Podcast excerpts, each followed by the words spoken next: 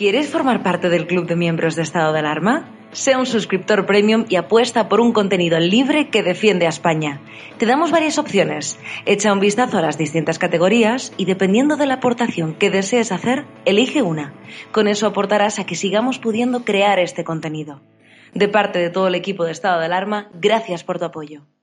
Hola amigos de estado de alarma. Afortunadamente, y es una de las bondades de esta profesión, uno tiene la suerte de eh, entrevistar a aquellos a los que más admira, entre los cuales, ya les digo, entre un puesto destacado se encuentra el gran César Vidal, al que he vuelto a coger por banda, aprovechando que se ha presentado su último libro, no el último que está escribiendo, sino el último eh, publicado, porque es más rápido y más prolífico escribiendo que el gobierno colocando a novias o creando vicepresidencias eh, y chiringuitos. El libro se llama Un mundo que cambia, patriotismo frente a la agenda globalista. El patriotismo, que es eso tan estigmatizado y, tan denostado por los medios de comunicación de masas, que también están incluidos en este libro, y además de un epílogo sobre el coronavirus. Es un libro que versa sobre cultura, eh, como les acabo de decir, medios de manipulación de masas y el pastoreo necesario a las sociedad, geoestrategia, geopolítica, eso de lo que nunca se habla en España porque parece que todo es torra y todo son las eh, churris del vicepresidente Iglesias.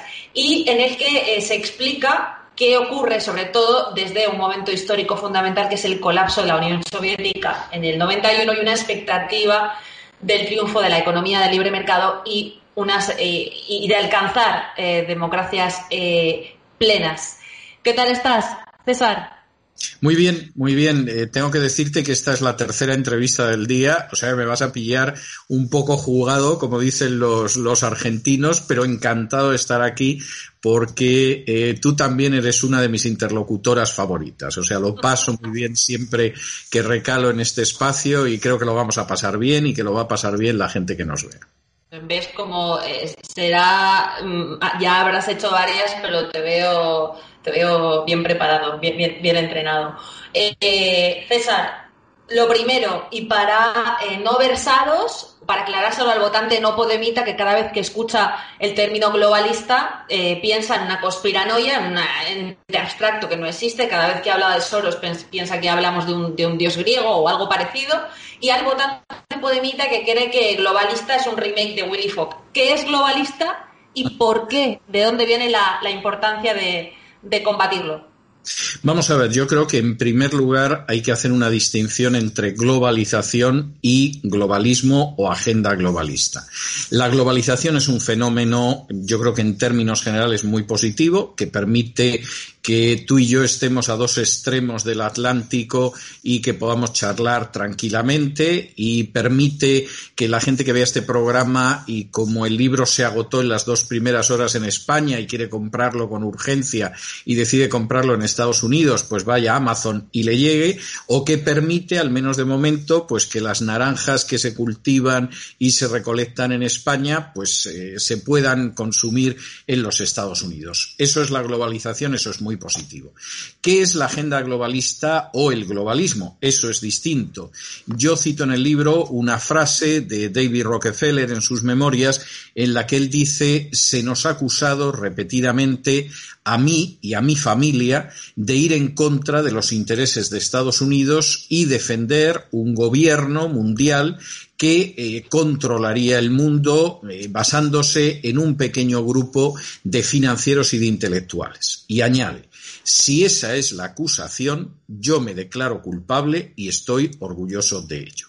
Esa es la agenda globalista, es decir, la creación de un mecanismo supranacional que va a privar de independencia y de soberanía a los estados, que los va a convertir en simples eh, protectorados de acuerdo a una serie de finalidades de esa agenda.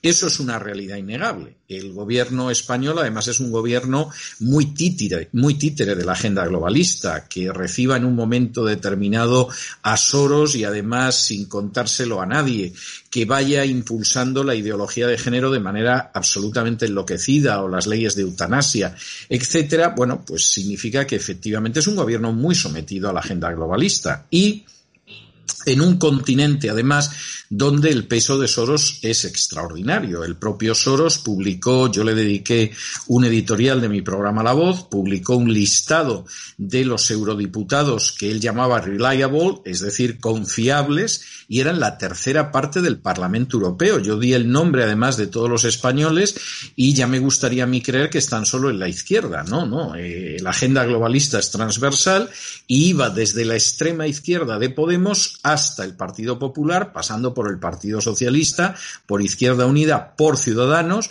y por los nacionalistas vascos y catalanes situados más a la izquierda o más a la derecha. La agenda globalista es una agenda totalmente transversal que pretende finalmente que las naciones dejen de ser entidades soberanas e independientes y que se sometan a esa agenda. Y frente a eso, pues la única respuesta que se ha producido es la de algunos patriotas cuya ascripción ideológica también es transversal. Iría desde dictaduras evidentes a gente que por el contrario es demócrata y gente que está un poco middle of the road, a mitad de camino entre la dictadura y la democracia. Sorprende que los teóricos anticapitalistas que odian eh, constantemente eh, a los eh, grandes ricos que se, que se pasan el tiempo haciendo discursos de, pues eso, de, la redistribución de la riqueza, el propio Partido Socialista, el propio Podemos, los propios antisistemas estén a la orden de los grandes plutócratas que son las personas más ricas del mundo, eh, como puede ser, eh, como has citado ahora, eh, el propio George Soros. Bueno, no, no es tan sorprendente. Choca porque hay gente que sigue teniendo una idea de la izquierda como los defensores de los pobres, de los descamisados, etcétera, etcétera. No hay nada más que ver el nivel de descamisamiento con el que vive Pablo Iglesias para darse cuenta de que eso es totalmente un absurdo en el que han vivido los socialistas. Yo esto lo viví en su día con el Partido Socialista y ahora se ha vuelto a revivir con Podemos, ¿no? O sea, eso, eso es una idea bastante poco cercana a la realidad. Pero además yo creo que hay un elemento y es darse cuenta, o ellos piensan que ese es el tren de la historia y que hay que subirse a esos vagones. Es decir, eh, David Rockefeller cuenta en sus memorias como uno de los primeros personajes que al producirse la caída del muro de Berlín fue a cortejarlo descaradamente fue Fidel Castro y cómo en un encuentro que yo relato en mi libro, encuentro que además tiene lugar en Nueva York, la, en fin, Wall Street, el capitalismo más duro, pues Fidel Castro loco detrás de David Rockefeller para hacerse una foto con él dándole la mano. Y Rockefeller dice, bueno, y a muchos les sorprendió esto, ¿no les pareció bien que yo saludara al dictador cubano? Dice, pero bueno, si es que mi hija se pasaba la vida en Cuba llegando a acuerdos con Fidel. Entonces, hay gente que, por supuesto, que ha captado, aunque estén en la extrema izquierda, que efectivamente, pues los plutócratas, como tú los denominas, eh, tienen una enorme posibilidad de llevarse al gato al agua y se están reposicionando. Y la prueba está en que ya ha aparecido algún artículo, vamos, algún trabajo muy bueno de Isabel Cuervo a este lado del Atlántico, donde descubría los vínculos estrechísimos de Soros con la dictadura venezolana, por ejemplo, o no es casualidad que Pablo Iglesias se hiciera adjudicar la Agenda 2030, que se supone que va a ser la consumación de la agenda globalista de la mano de Naciones Unidas, a la vez que se convertía en vicepresidente. Podía haber elegido otra cosa, pero se quedó con la Agenda 2030 porque él tiene muy claro que, el final es la plutocracia y quiere estar con los que mandan. Eh, César, la, derrota reciente de la semana pasada o anterior, no recuerdo, finales del anterior, de Nadia Calviño por países de la Unión Europea eh, que, no han abrazado ese globalismo en, en, apariencia, no han abrazado el marxismo, sería una derrota al, globalismo de países que sí que han abrazado eh, el globalismo. No, yo creo que es un fenómeno distinto. Vamos a ver, eh, España tristemente es una nación muy desacreditada desde hace años. Y en la Unión Europea no existe ninguna confianza hacia España, lo mismo si gobierna la izquierda que si gobierna la derecha. Es decir, empezó la desconfianza, además con cierta sorpresa, porque venían de la época de Aznar, y entonces esto era algo que les dejó sorprendidos, primero con Rodríguez Zapatero, que dejó el país con una deuda del 60% del Producto Interior Bruto. Esa desconfianza creció con el Partido Popular de Rajoy. Hay que recordar que Montoro mentía en las cuentas que enviaba a Europa, El primer año le dejaron pasar que los tomara por imbéciles y los quisiera mentir. El segundo año le crearon la IREF para decirle, mire, que no hay quien se crea las cuentas que, usted hace y además las falsea usted de una manera pues muy chapucera, ¿no? Determinados gastos los pasa al año siguiente para que no se vea lo mal que va el país. Oiga, es que, esto vamos, ni en la academia doña Manolita lo hacen para, para pasar una inspección de Hacienda, ¿no? Esto es bochornoso. Y entonces le crearon la IREF como una entidad que vigilaba las cuentas de Montoro porque sabían que era un embustero. Eh, la IREF intentó hacerlo y Montoro no les daba papeles y aquello acabó en un procedimiento contencioso administrativo ante el Tribunal Supremo en el que la IREF decía, oiga, que a mí me ha creado la Unión Europea para vigilar las cuentas de un canalla que los está mintiendo y el canalla no nos da los papeles. Y Claro, esto hace que efectivamente la imagen de España se resienta. Es verdad que en un momento determinado Rajoy sale del gobierno y con el Montoro, pero es que los que vienen no son más fiables y entonces, aunque seguramente Nadia Calviño pues tenía un cierto prestigio, el país sigue teniendo ese prestigio por los suelos. Episodios como el golpe de Estado en Cataluña o como la gestión del coronavirus no te ayuda a tener mejor imagen. Y lo que sí es tremendo es que el gobierno filtró a distintos periodistas que Nadia Calviño iba a ser investida. Y, y los periodistas te decían, no, no, va a salir, ¿eh? porque me ha llegado de buena el gobierno, no sé qué. Y encima uno de los argumentos que se daba es que era mujer. Y entonces decían, ella lo vale, ¿eh? pero como además es mujer, va seguro. bueno, no iba seguro, los países que votaron en contra no quieren pagar la fiesta de los distintos gobiernos españoles y entonces de pronto lo que era decisivo para que la eligieran se convirtió en decisivo para que no la eligieran y al día siguiente Nadia Calviño iba diciendo que no la habían votado porque era mujer y tú dices, pero bueno, vamos a ver, exactamente esto beneficia o perjudica. ¿Eh? porque lo que no puede ser es que sea decisivo para bien y al día siguiente sea decisivo para mal. O sea, es imposible. Entonces tú no puedes decir, hombre, me van a dar el cargo porque soy de Sevilla y al día siguiente decir, no me han dado el cargo porque soy sevillano. Hombre, no. O sea, no, no puede ser. No puede ser. Esa, esa, victimización y esa, y esa patente de corso eh, que sí que existe en la ideología de género que pertenece también a la agenda globalista y que no se han comido los pequeños países que se han sumado de un tío que ahora... Más son países en general muy serios, nórdicos, sociológicamente protestantes, austeros, que llevan las cuentas de una manera muy estricta y en un momento determinado, pues es como si te dicen que hay que pagar los dispendios del vecino del tercero A, que se ha corrido una juerga orgiástica y que eso lo vamos a meter en gastos generales de la comunidad, ¿no? Y los vecinos dirán, ¿pero de qué?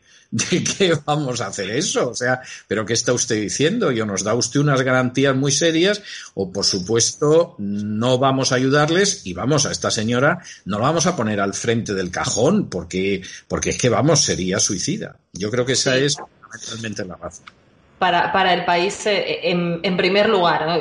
Todo el mundo se lamentaba, ¿no? Es, un, es una mala noticia para España. Y bueno, la buena noticia es que presida este tema un tío que ha sacado un país quebrado eh, y lo ha llevado al superávit en este momento y que ha gestionado correctamente la, economía.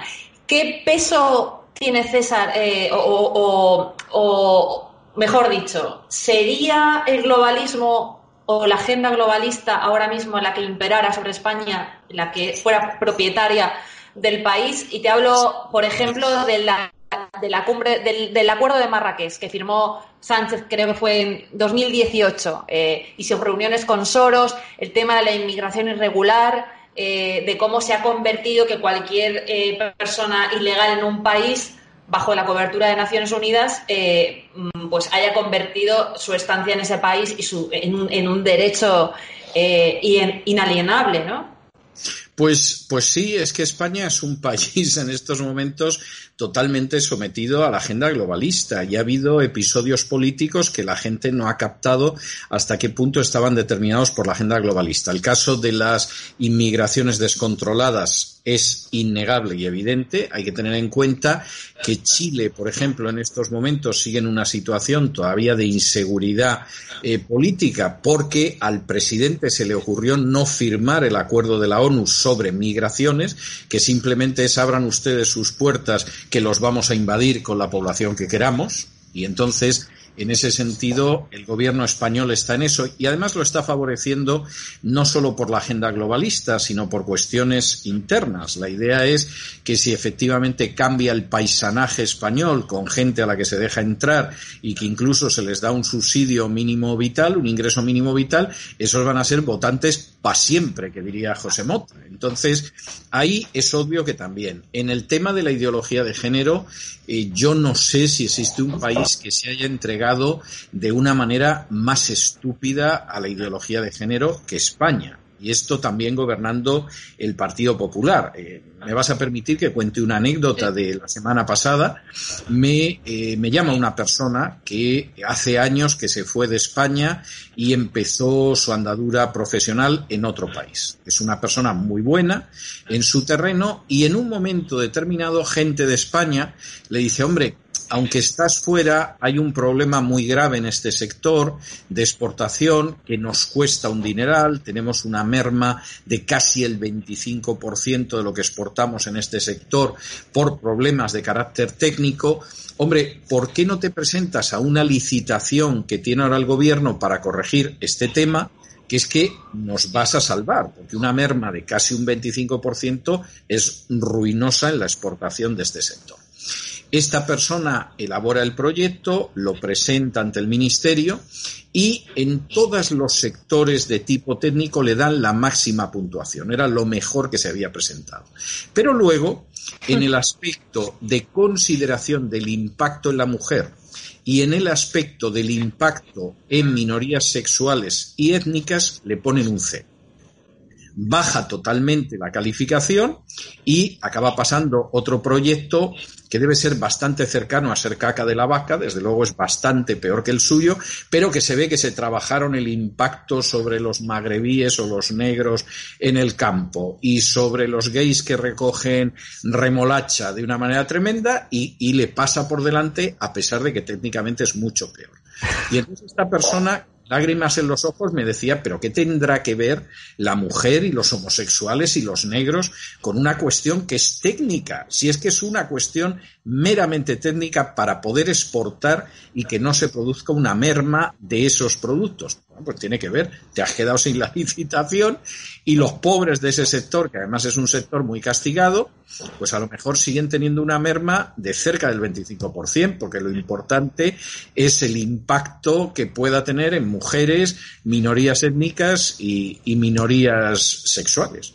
Y claro, eso muestra hasta qué punto el gobierno finalmente está en la agenda globalista. Eso explica, por ejemplo, determinadas eh, situaciones que son terribles. Por ejemplo, esa es la clave de la caída de Albert Rivera y no Malú. Es decir, cuando ha habido gente que ha dicho, ah, es que estaba entretenido con Malú, tú dices, pero ¿cómo se puede ser tan tonto y tan superficial? Vamos a ver, Ciudadanos es un partido que surge para enfrentarse con el nacionalismo catalán y yo creo que lo hizo bastante bien en Cataluña y en un momento determinado decide dar el salto a la política nacional. Y eso ya no es tan fácil porque tienes que ofrecer soluciones a otras cuestiones.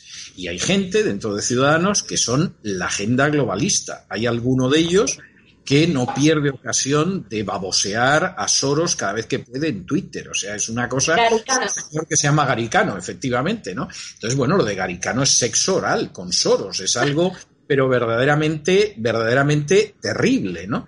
Y en un momento determinado, pues claro, el plan de Soros es esa coalición entre el Partido Socialista y Ciudadanos. Por razones que a lo mejor pudieron ser oportunistas, pero el caso es que Albert Rivera considera si nos unimos al Partido Socialista y con esto no nos va a ir bien, el electorado no está en que apoyemos al Partido Socialista y él decide que no. Y le ponen la proa desde la izquierda y la derecha. Y como yo ya he visto en España campañas en que de pronto te ataca al mismo tiempo la izquierda y la derecha, y ya sé que esa campaña la, la ha desencadenado alguien que está por encima, y que los periodistas lo único que van es de matones y al final destruyes a esa persona políticamente y podría mencionar varios ejemplos, ¿eh? que se llaman Adolfo Suárez o se llama Rosa Díez o otros personajes que efectivamente los han liquidado políticamente, pues yo durante el verano, con Malú o sin Malú, sabía que Albert Rivera estaba liquidado.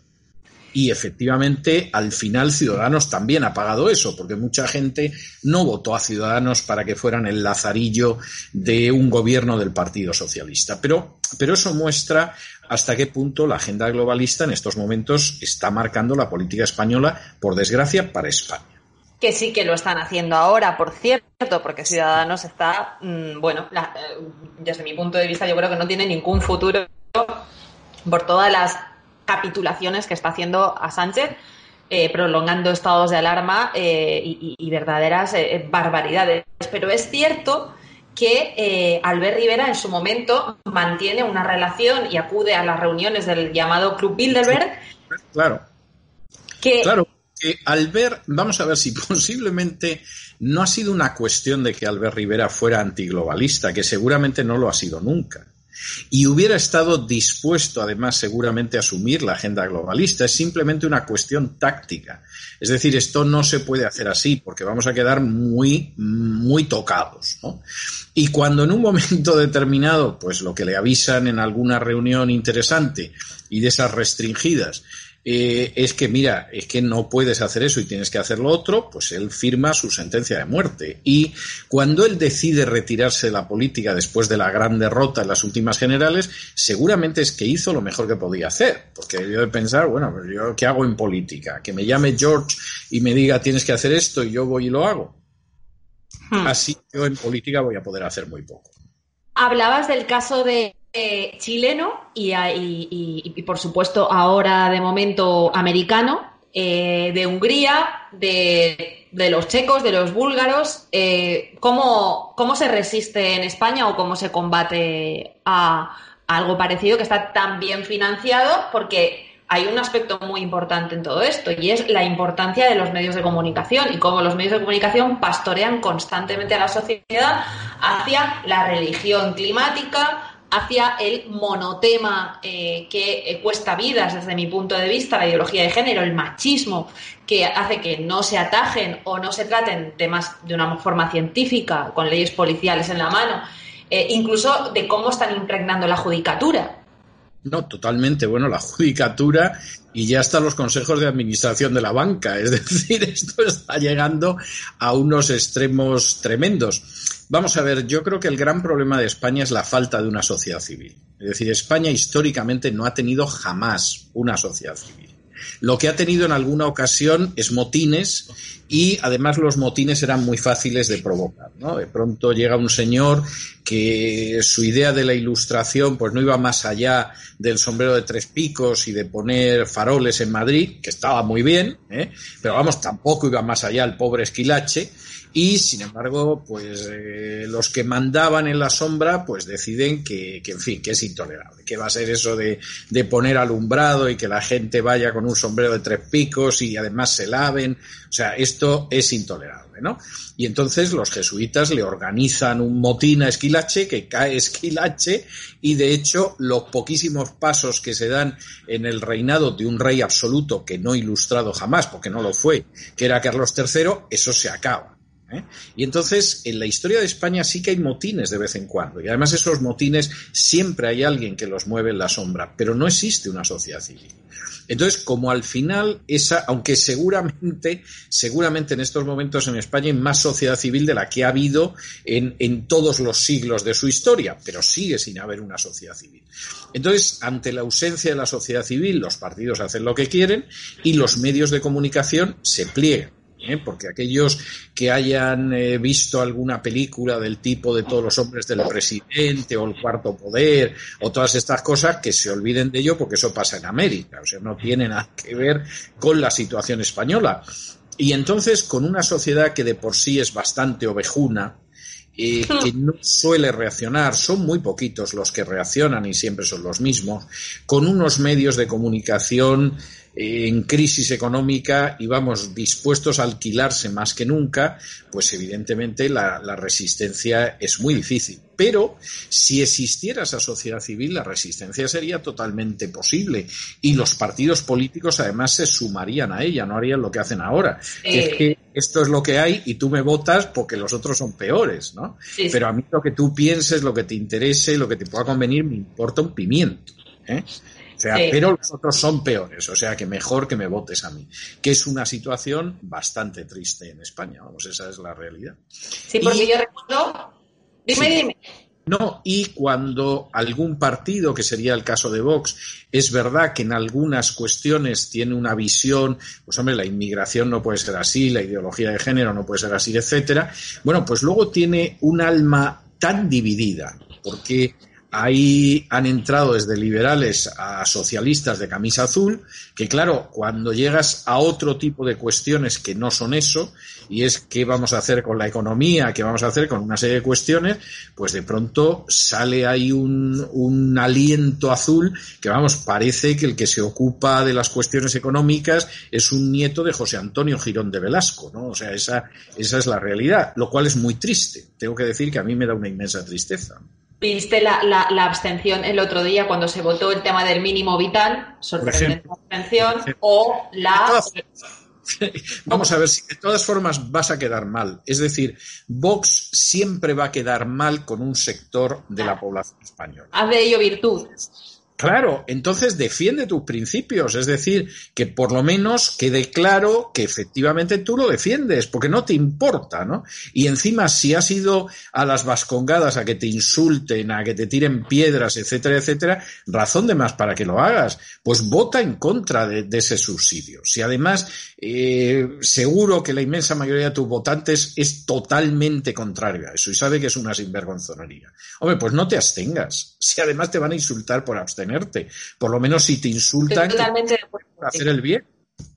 Sí, porque a mí, a mí tengo que decir que me sorprendió muchísimo eso, como me sorprendió el anuncio de la creación de un sindicato eh, que va a ver la luz a partir de septiembre. Luego no, no, no tiene demasiado sentido repetir los, los, los viejos errores y a lo mejor eh, una cosa es cierto proteccionismo y otra cosa es copiar la agenda estatista eh, que, ya han emulado por otra parte todos los partidos políticos del arco parlamentario. No, pero además es que esto es lo que es, es emular muchos de los pasos que se dieron en los años 30 con Falange y que fracasaron. Es decir, mm. José Antonio creó un sindicato, José Antonio Primo de Rivera, fue un fracaso. Y además la gente que acabó entrando en el sindicato era gente que procedía del anarquismo y alguno del comunismo. O sea, es que, es que no da para eso. O sea, tú te tienes que estar ocupando de unas clases medias a las que están sangrando, entre otros los sindicatos, de que se produzca una subida eh, una bajada, perdón, de impuestos, etcétera, etcétera. Y ese es tu programa y además muchísima gente te ha votado por eso, no para que crees un sindicato más. Sí, sí, porque, porque es lo que ocurrió un poco cuando em, empezó a tener problemas ciudadanos, como es cuando empezó a hacer congresos para decidir si eran socialdemócratas, liberales, socioliberales, eh, que, cambiaron como 20 veces, y siempre viene por el plano económico, ¿no? Por, a la hora de implementar o de anunciar cuál es tu, eh, tu agenda o tu doctrina económica o de libre mercado. Y eso, eso está clarísimo. Ahora, me sorprendía lo que comentabas antes, bueno, no me sorprendía, porque la última eh, conversación que tenemos tú y yo no hace tanto, es cuando yo desde mi candidez te digo, no, no, yo advierto cierto cambio en la sociedad, eh, con todo esto del confinamiento y tú me, tú me dices, mm, o mucho me equivoco o, o realmente esa, ese despertar no va, no va a surgir. lo veo y además, y además te voy a decir otra cosa y me gustaría mucho equivocarme. Yo estoy bastante convencido de que el gobierno va a, a, meter, a meter a los españoles otra vez en confinamiento en septiembre-octubre. Ah, sí, tú estás. Yo estoy convencido y además creo que está dando pasos en esa dirección y está cambiando mandos en las fuerzas de seguridad del Estado y todo lo demás por si acaso hay gente que de pronto se enfada entonces, si la gente la encierras en casa, pues ya que se dé con la cabeza contra la pared, pero no te va a montar manifestaciones ni cosas de este tipo. A mí me gustaría mucho equivocarme, lo digo además de todo corazón, no, no estoy fingiendo, pero yo creo que es muy posible que volvamos a tener un confinamiento en septiembre-octubre y que, por supuesto, pues eh, las razones para el confinamiento eh, no son en absoluto científicas, ni médicas, ni de bien público se está utilizando quizá un poco ahora Cataluña, ahora con el anuncio de unas cifras que dicen que de repente hay 900 contagiados en un día, cuando el gobierno de cifras eh, no le interesan absolutamente nada a la hora de esconder muertos eh, y, además Cataluña no es que sea la garantía de transparencia eh, en absoluto. La garantía de transparencia ni la garantía de nada y además que a mí me explique con qué autoridad legal puede el presidente del gobierno de Cataluña confinar a la gente. Es decir, vamos a ver un confinamiento con una base jurídica un poco endeble, pero era el estado de alarma. Bueno, y el presidente de Cataluña, ¿desde cuándo puede decir que confina a la gente en, Cataluña? ¿no? O sea, es que, es que es un disparate, ¿no? Vamos a ver, porque eso va a coincidir con la inhabilitación, o previsiblemente la inhabilitación de, Torra en septiembre, mediados, finales de, de, septiembre. O sea que la mezcla puede ser absolutamente explosiva. ¿eh? justo para confinar a la gente. O sea, y que no se mueva lo menos posible, salga a aplaudir a cierta hora de la tarde y cante resistir. Es, ideal. O sea, si yo fuera dictador, me gustaría un pueblo de esas características. Eh, César, en el libro, yo no sé si tú citas a esos eh, grandes globalistas que hay en Europa, Mm, que, como bien has dicho, son absolutamente transversales, que provienen de todos los partidos, desde a lo mejor eh, González Pons o desde esta parte más izquierdista, como tú decías antes, o el propio Javier Solana, que tiene un predicamento o un eh, prestigio como Borrell, eh, desde mi punto de vista, absolutamente inmerecido que dicen que Europa puede y debe ser una, especie de laboratorio de lo que pudiera ser eh, eh, pues un gobierno, una especie de gobierno mundial, ¿no? Bueno, lo que pasa es que Europa ha avanzado ya en algunos aspectos, ¿no? Pero no, al final no es tan fácil, porque eh, a favor y en contra de lo que se piense, en Europa sigue existiendo gobiernos que, les importa su nación todavía, ¿eh? no, no son como el gobierno español, a Dios gracias. Y entonces esto acaba siendo complicado. Ahora, que la Unión Europea es un objetivo, eso no tiene vuelta de hoja. Una de las, de las entrevistas más interesantes que se han publicado durante el confinamiento, que yo le dediqué un editorial en La Voz, era una entrevista de Soros diciendo que la crisis del coronavirus era la crisis de su vida, es decir, a mí me pueden quedar tres telediarios, pero yo antes de morirme voy a dejar esto definitivamente encauzado. Y una de las cosas que se supone que tenía que hacerse en la crisis de la vida de Soros, pues no era otra que el hecho de endeudar a la Unión Europea. Es decir, si yo consigo que la Unión Europea se endeude salvajemente, ya están fritos. O sea, ya son, ya son Argentina, ya se acabó la soberanía, se acabó la independencia y esto es lo que hay. Yo recuerdo un titular de Soros en su propia página, en eh, que creo que era la Open Society, porque tiene tantas, eh, pero bueno, lo puedo buscar y lo puedo incorporar a, la entrevista, que eh, Soros decía literalmente que el COVID era una oportunidad para acabar con la familia. Sí, es cierto, claro que lo ha pensado. Y bueno, a eso le dediqué otro editorial, porque es un trabajo de una de las entidades que financia Soros, y entonces daban unos argumentos verdaderamente psicalípticos para, para acabar con la familia, pero efectivamente el confinamiento demostraba lo terrible que era la familia y que por lo tanto había que acabar con ella. Y el que no se lo quiera creer, que reviente.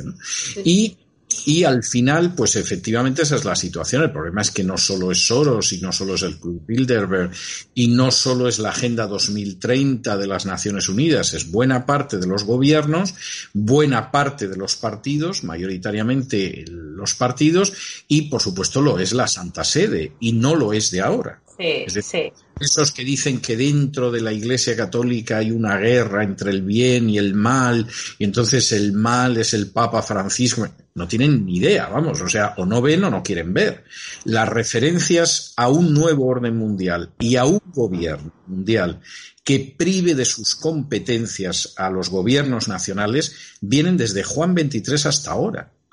Hay una de las declaraciones que yo cito en mi libro de Juan Pablo II, donde además va con él Sodano, que era el cardenal, el número dos del Vaticano y el presidente del Consejo Pontificio de Justicia y Paz, que es una declaración que él hace ante todo el cuerpo diplomático acreditado ante la Santa Sede, hablando de que hay que ir hacia un nuevo gobierno mundial y que los problemas no se solucionan si no hay un nuevo gobierno mundial.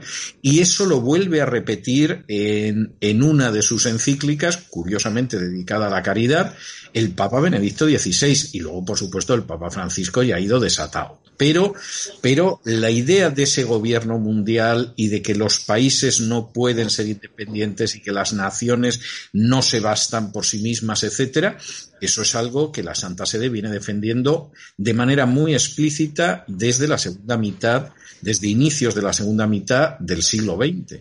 Y los documentos pontificios van siempre en contra de las fronteras, en contra de los intereses nacionales, etc. Eh, uno de mis últimos editoriales fue sobre un encuentro de cardenales entre ellos el presidente de la Conferencia Episcopal Española, el vicepresidente de la Conferencia Episcopal eh, Peruana y el arzobispo de Rabat, que también es un cardenal, donde los tres eran globalistas, pero, pero a tope. Es decir, había que acabar con las fronteras, la inmigración tenía que ser totalmente libre y hay un momento en que uno de los cardenales dice que a él le repateaba a un político, no voy a mencionar el nombre, además perdonándole la vida, que decía que esto es bueno para España y para los españoles, que qué tipo de políticos eran estos que efectivamente defendían lo bueno para su nación. O sea, esos son unos canallas y unos excomulgados. Sí, el patriotismo es el gran enemigo. Es eso que han reducido a una especie de elemento exótico ultraderechista eh, totalmente vergonzante. Y es terrible que la declaración que está haciendo este cardenal dice, porque claro, es intolerable el nacionalismo eh, francés, español, inglés, americano, y en un momento determinado dice, no estoy hablando de los catalanes lo cual ya es el remate. O sea, el, nacionalismo intolerable, o sea, el patriotismo es intolerable, porque defiende los intereses nacionales frente a políticas supranacionales. Pero si estamos hablando de los nacionalismos que hacen reventar a las naciones por dentro, como es el caso del catalán, ese es buenísimo cosa que yo comprendo, porque es una creación de la Iglesia Católica, o sea, no va a repudiar a sus propios hijos, igual que el vasco, pero, pero en cualquiera de los casos, o sea, es que la agenda globalista tiene gente que está muy definida dentro de esa agenda globalista. y, y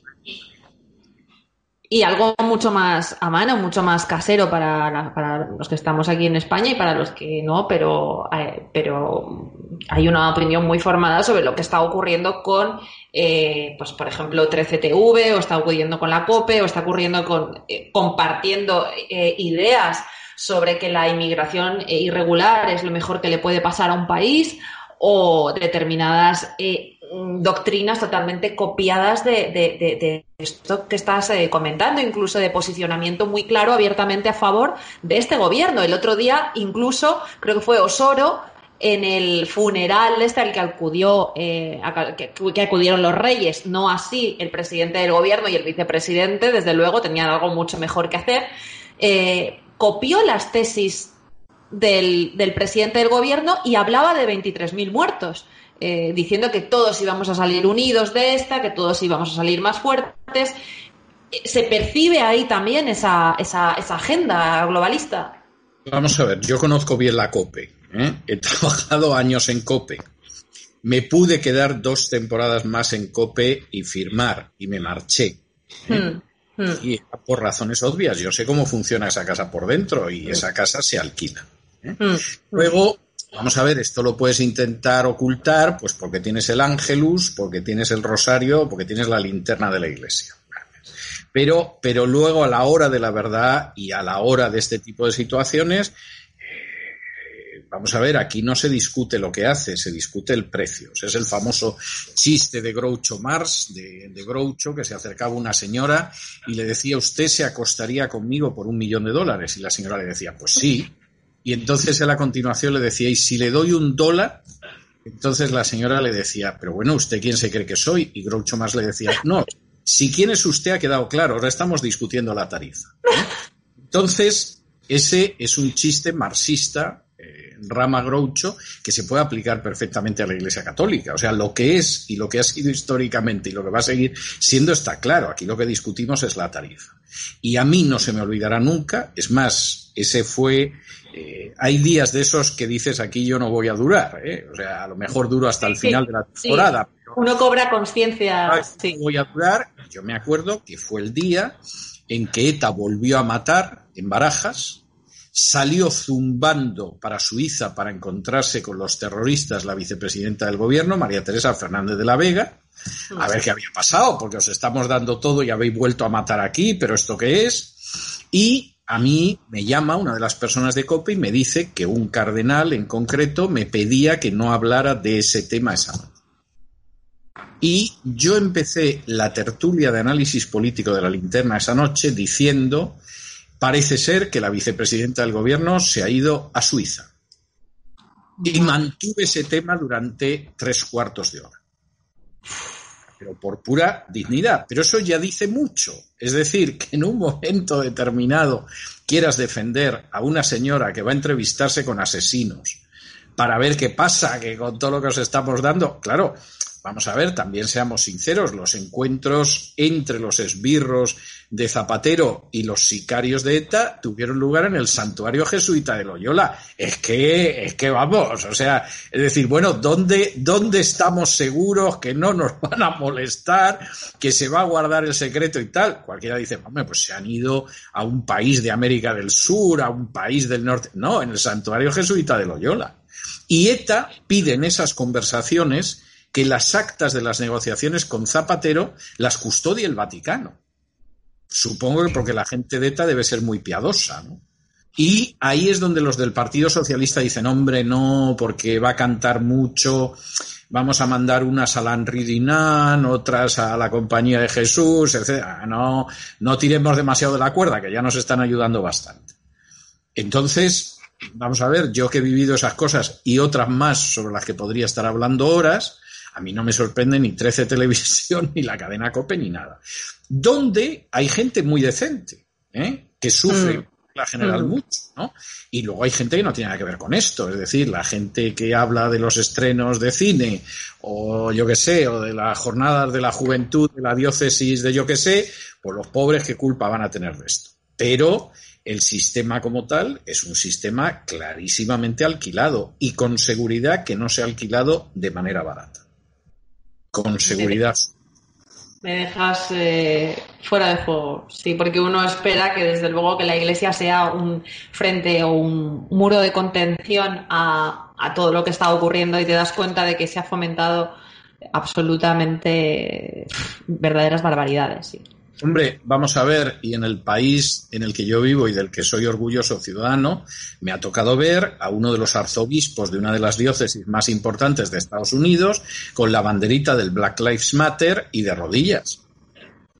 Y tú dices, pero bueno, vamos a ver, arzobispo, que tú, por ejemplo, del aborto hablas bien poquito, que tienes diócesis, perdón, que tienes parroquias en tu diócesis que tienen misas homosexuales, misas gays todos los meses y ponen la bandera del arco iris y tal, y de pronto hemos descubierto que, vamos, el Black Lives Matter es lo que te pone.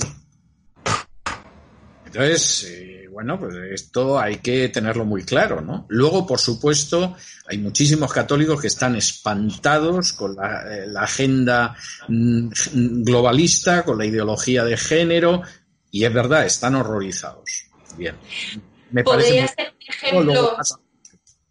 Y podría ser un ejemplo eh, este sacerdote americano que ha salido defendiendo a, Juniperro Serra, al padre, eh, en una misa eh, en la que nos pongamos como nos pongamos, atacaba a estos globalistas o a estos que tienen el lenguaje de que, de que todos los, todo el clericalismo, que todo el mundo clerical y que los españoles somos unos genocidas, que fuimos a cargarnos a los indios eh, y que violamos a sus mujeres, etcétera, etcétera, ¿no? Vamos a ver, esa es otra cuestión aparte. Eh, vamos a ver, la, Santa Sede que actúa con bastante astucia, ¿eh? y no con una astucia santa en muchas cosas, ocasionalmente comete errores muy graves. Y le salen mal ciertas operaciones. Es decir, la operación de canonización de Fray Junípero Serra fue una operación que se planteó para insistir en que la base de Estados Unidos es católica. La base de Estados Unidos, gracias a Dios, no es católica y por eso ha sido una democracia que ha funcionado muy bien. Si hubiera sido una base católica, como los países al sur del Río Grande, pues Estados Unidos estaría como Argentina, el Perú, México y cualquiera de estas desdichadas y queridísimas repúblicas. Entonces, la operación se plantea así, porque claro, no es muy fácil que encuentres un católico importante en un territorio que luego fuera de Estados Unidos, porque eh, California no formó parte del inicio de Estados Unidos, eran todo colonias inglesas mm. En el este del país, la marcha al oeste es muy posterior.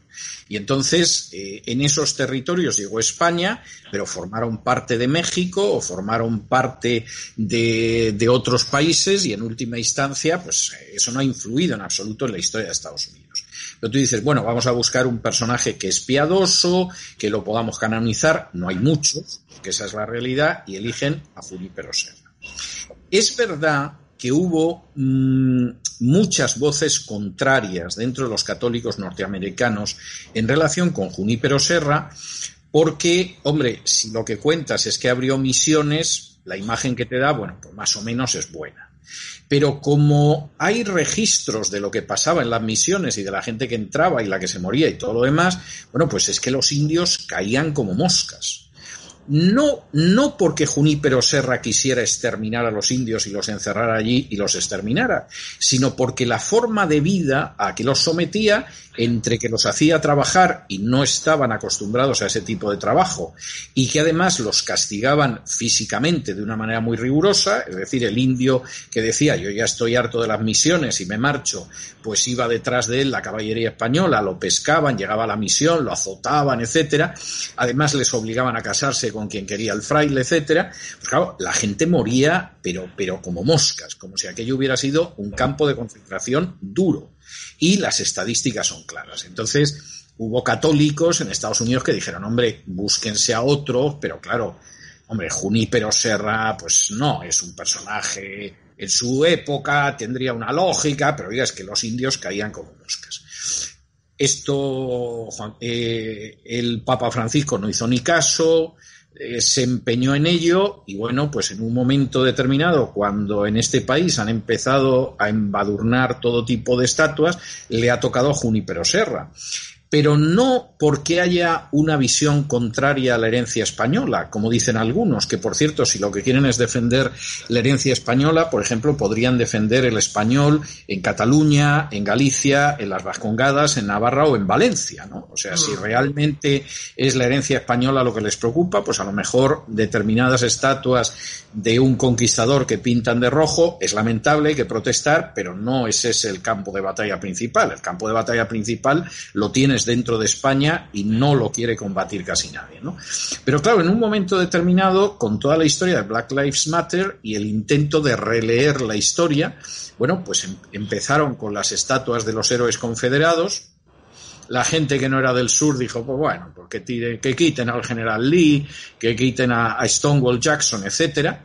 De ahí pasaron a los padres fundadores, y claro, ya vino Jefferson, ya vino Washington, etcétera, porque claro, toda esta gente que viene del sur, eh, apoyada por la Iglesia Católica, Washington y Jefferson, esos son gringos. En un momento determinado pasaron a Lincoln, que ya es el remate, o sea, el presidente emancipador que acabó con la esclavitud, pues también ultrajaron la estatua y todo, y en un momento determinado dijeron, bueno, y también los imperialistas europeos. Y entonces si en vez de Junípero Serra hubiera habido una estatua de Hernán Cortés, que no la hay, hubieran ido por Hernán Cortés, pero a Junípero Serra le pilló ahí porque él estaba relacionado, y es verdad que lo estaba, con el Imperio Español. Hubo cosas terribles, por ejemplo, ultrajaron la estatua de San Luis, rey de Francia. Entonces tú dices, eh, en Luisiana, porque claro, Luisiana fue durante mucho tiempo territorio francés, igual que la Florida fue territorio español. Y claro, uno de los héroes nacionales, aunque hizo el ridículo en dos cruzadas seguidas, pero no deja de ser un héroe nacional, es San Luis. Y había alguna estatua suya en Luisiana, que se llama Luisiana por los Luises. ¿eh? Bueno, pues la tomaron con la estatua. Nadie sabía lo que era aquello, pero claro, vieron aquello, este aquí con una corona, una espada, este tiene lista. ¿eh? Y entonces la tomaron con la estatua de San Luis, que no estuvo nunca en América, que murió siglos antes del descubrimiento de América y que fíjate tú qué culpa tendría de esto, ¿no? Pues Junípero Serra algo puedes decir de los pobres indios, pero, pero de San Luis, ¿qué me vas a contar? Y ya de Lincoln y te cuento. Entonces, esto al final es el intento de crear un paisanaje distinto en Estados Unidos.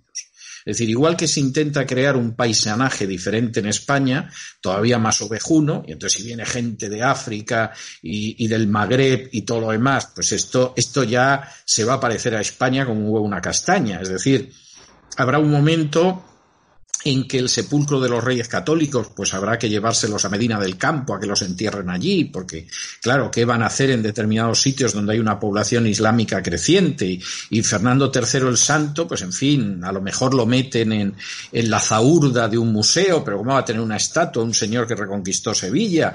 Etcétera, etcétera.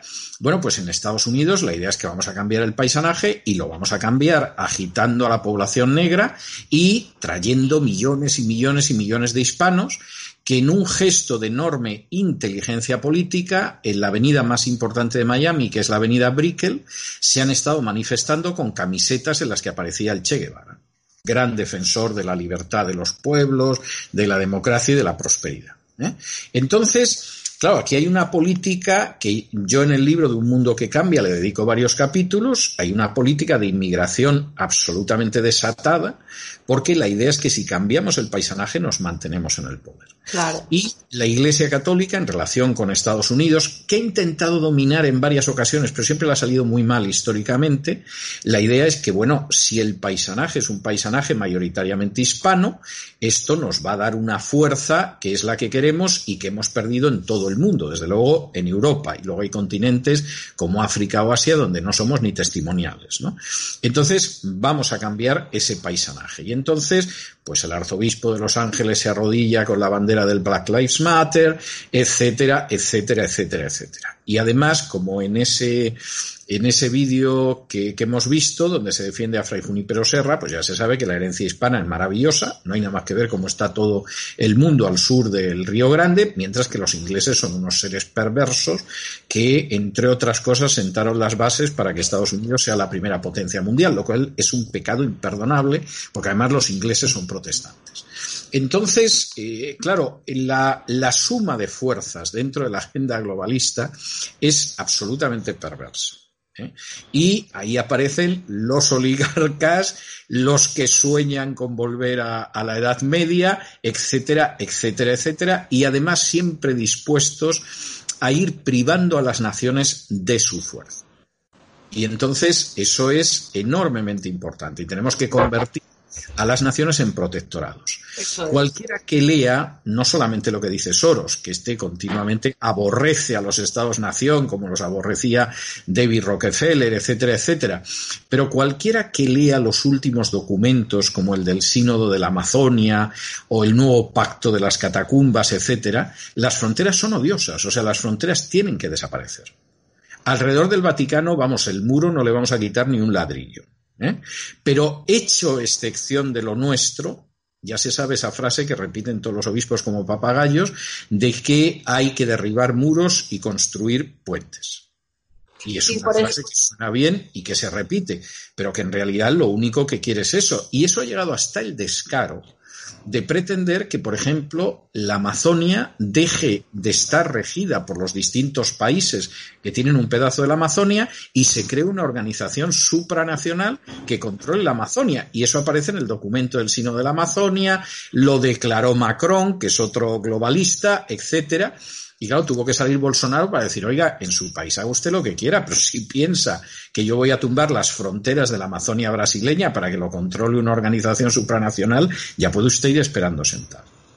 Y, y, ese es un elemento terrible, porque claro que existe un riesgo de que desaparezcan las naciones y las culturas que hemos conocido. Además, sin ningún tipo de complejos, las culturas más positivas que hemos conocido. ¿Eh? porque evidentemente la cultura zulú será muy respetable. ¿eh? Pero, o la cultura de los meos en Asia será muy respetable. pero, hablamos de civilización esa, esa gente ni ha colocado un hombre en la luna, ni ha descubierto la penicilina, ni, ni tiene los grandes compositores de la historia, ni los grandes escritores, ni los grandes escultores, ni los grandes arquitectos, ni los grandes políticos. Y esa es una cosa que, que, hay que tenerla en consideración. Y, por supuesto, pues claro, cuando tú eres un poder soberano nacional, estás encantado de que se llegue a eso. Pero el plan es verdaderamente pavoroso. Eres un fan de la tribalización de las, de las sociedades. Al final, lo tribal está por encima de cualquier progreso real. Sí, pero porque encima de eso hay un análisis profundamente racista. Es decir, la gente que a ti te acusa de racista porque tú dices, oiga, vamos a ver, con un 30% de parados que hay en España, ¿usted cree que alguien con sentido común abre las puertas a los africanos para que lleguen a España? O sea, claro. hay que levantar es un muro que el de Trump parezca una cerca. Sí, o sea, la situación que hay en España. Entonces, cuando tú dices algo que es de sentido común, te dicen que eres una facha y que eres racista. No, no, no, no. Los racistas son ustedes. Y además tienen un racismo primario y un racismo criminal. Porque ustedes parten de la base de que los hispanos, los negros, los magrebíes son idiotas, son manipulables y son un ser humano, el ser humano y el aire. Y ustedes Sí, sí. quieren porque siempre van a poder dominarlos. Porque en el fondo ustedes no creen en la igualdad de los negros y los blancos. Ustedes creen que los negros son seres inferiores a los que en un momento determinado desde el Ayuntamiento de Madrid les lanza unas migajas y tiene unos votantes y una serie de personas. Y Sí, usted- el modelo de negocio del mantero. Mm. es ese. Y sucede lo mismo con la visión que usted tiene de los hispanos o que tiene de los magrebíes. Claro, esto es terrible, porque dado que no son imbéciles, es decir, pueden tardar una generación, 20 años, 25, en eh, cubrir eh, todo el espacio desde el lugar que vienen hasta lo que es Europa. Pero cuando lleguen a esa situación, ustedes no los van a poder controlar. Exactamente. Simplemente empezarán a ustedes a colgarlos de las fábricas.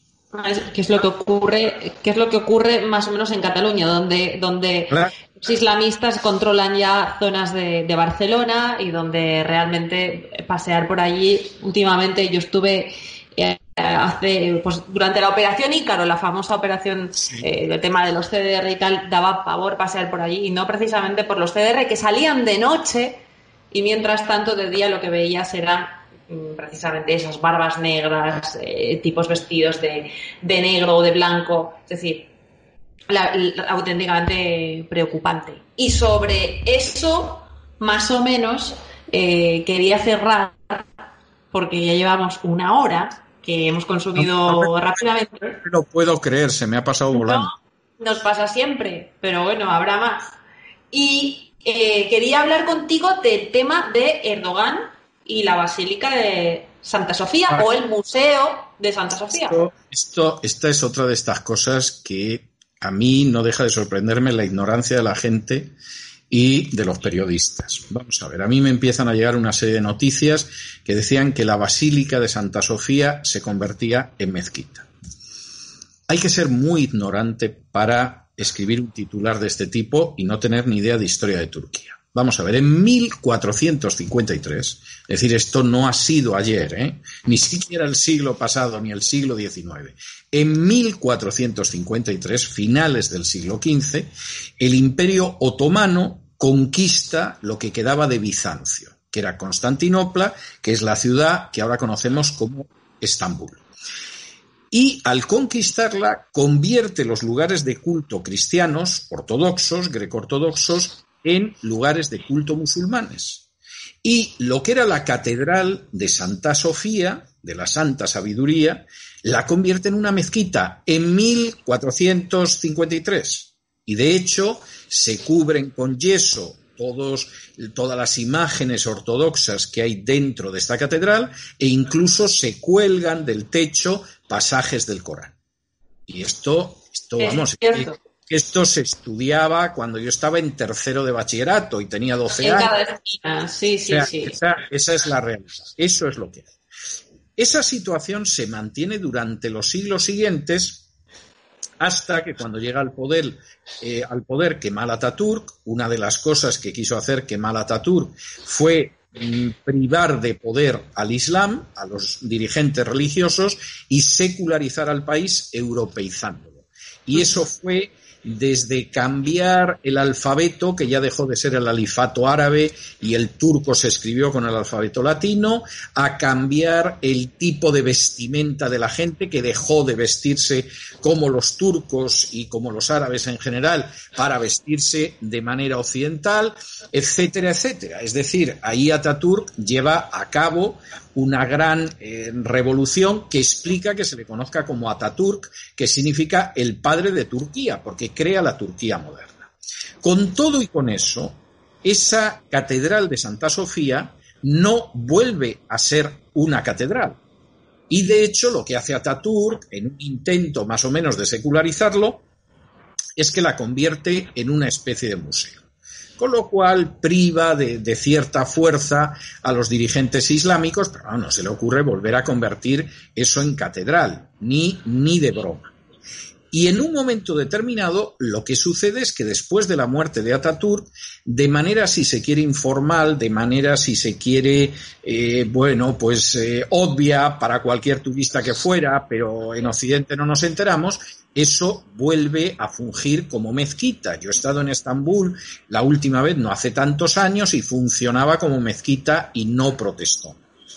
Lo único que ha sucedido ahora es que ese estado de hecho pues Erdogan ha decidido convertirlo en derecho. ¿Y por qué se arma ese escándalo tan enorme y no se arma en otros países árabes donde persiguen a los cristianos, los matan, etcétera, etcétera?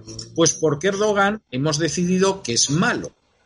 Entonces, los que siempre hemos pensado que Erdogan era malo, como es mi caso, y que cuando vimos la alianza de civilizaciones de Erdogan y Zapatero dijimos, Dios mío, de mi alma, esto que es y los que luego vimos cómo entró en la guerra de Siria dijimos esto es intolerable, pues nosotros teníamos claro, siempre lo hemos tenido, que Erdogan era malo. Pero aquellos que querían la alianza de civilizaciones con Erdogan, que Erdogan les ayudara a derribar a la dictadura de Assad en Siria, que querían que Erdogan siguiera en la NATO y todo lo demás, y que además pensaban que Turquía iba a entrar en la Unión Europea con Erdogan, pues Erdogan era, bueno, fantástico. O sea, era, guapo, era alto, era un machote, vamos, Erdogan tenía todo tipo de virtudes. era como Sharif, como Mar Sharif, pero en turco. Pero claro, en un momento determinado, Erdogan ya no juega eso. No le dan en Siria lo que él quiere, es verdad que hizo todos los negocios con ISIS que quiso, porque la salida del petróleo de ISIS era a través de Erdogan, pero como entonces Erdogan era bueno, pues no le dijeron nada. Y de pronto, en un momento determinado, Erdogan dice, bueno, yo me quedo en la NATO, pero me voy a llevar bien con Putin porque de ustedes no me fío. ¿No me dejan ustedes entrar en la Unión Europea cuando yo quiero? Pues que los vayan zurciendo. Y entonces Erdogan de pronto se convierte en malo, como Saddam Hussein tuvo una época en que era bueno, buenísimo, y era nuestro aliado contra Irán, y de pronto se convirtió en una especie de Hitler árabe. Pues pero dos cosas, César. Una, malo.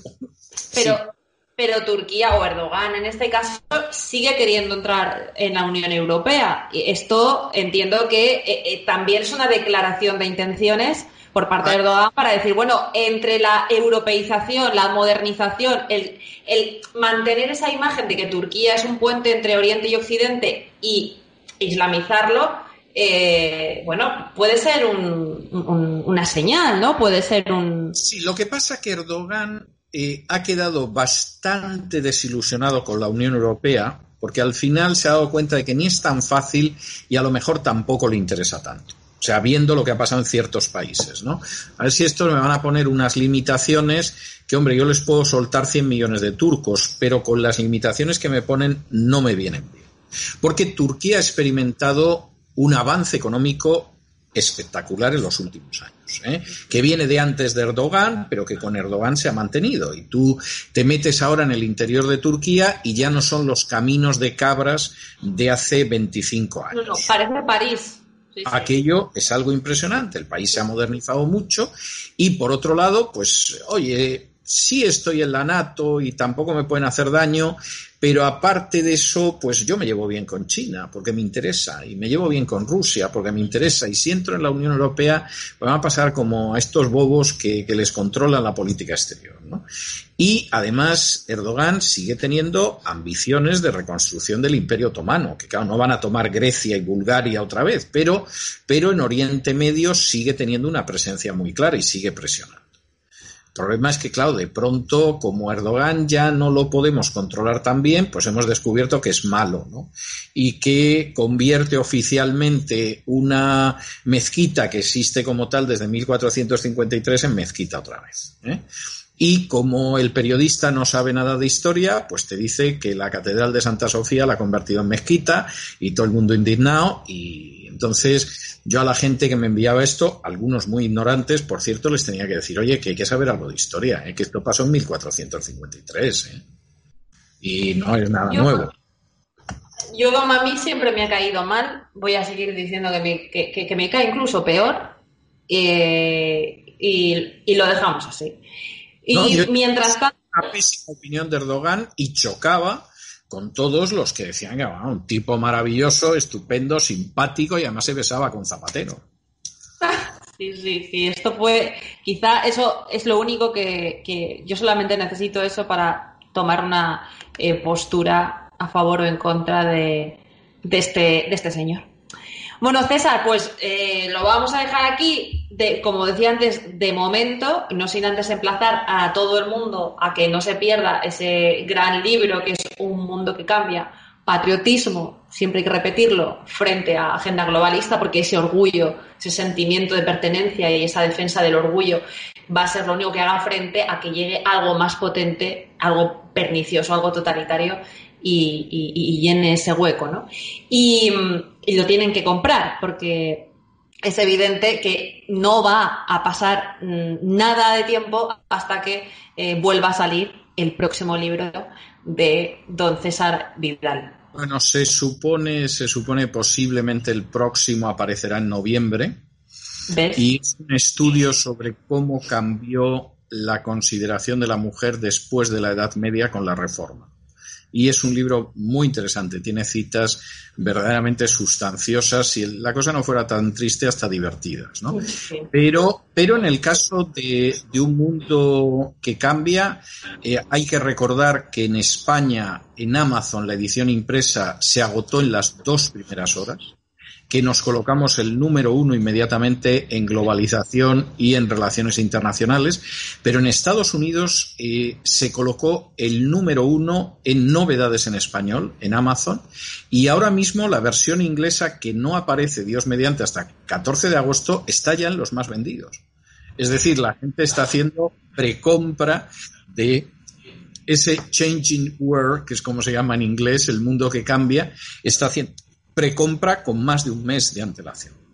Bueno, unos hacen...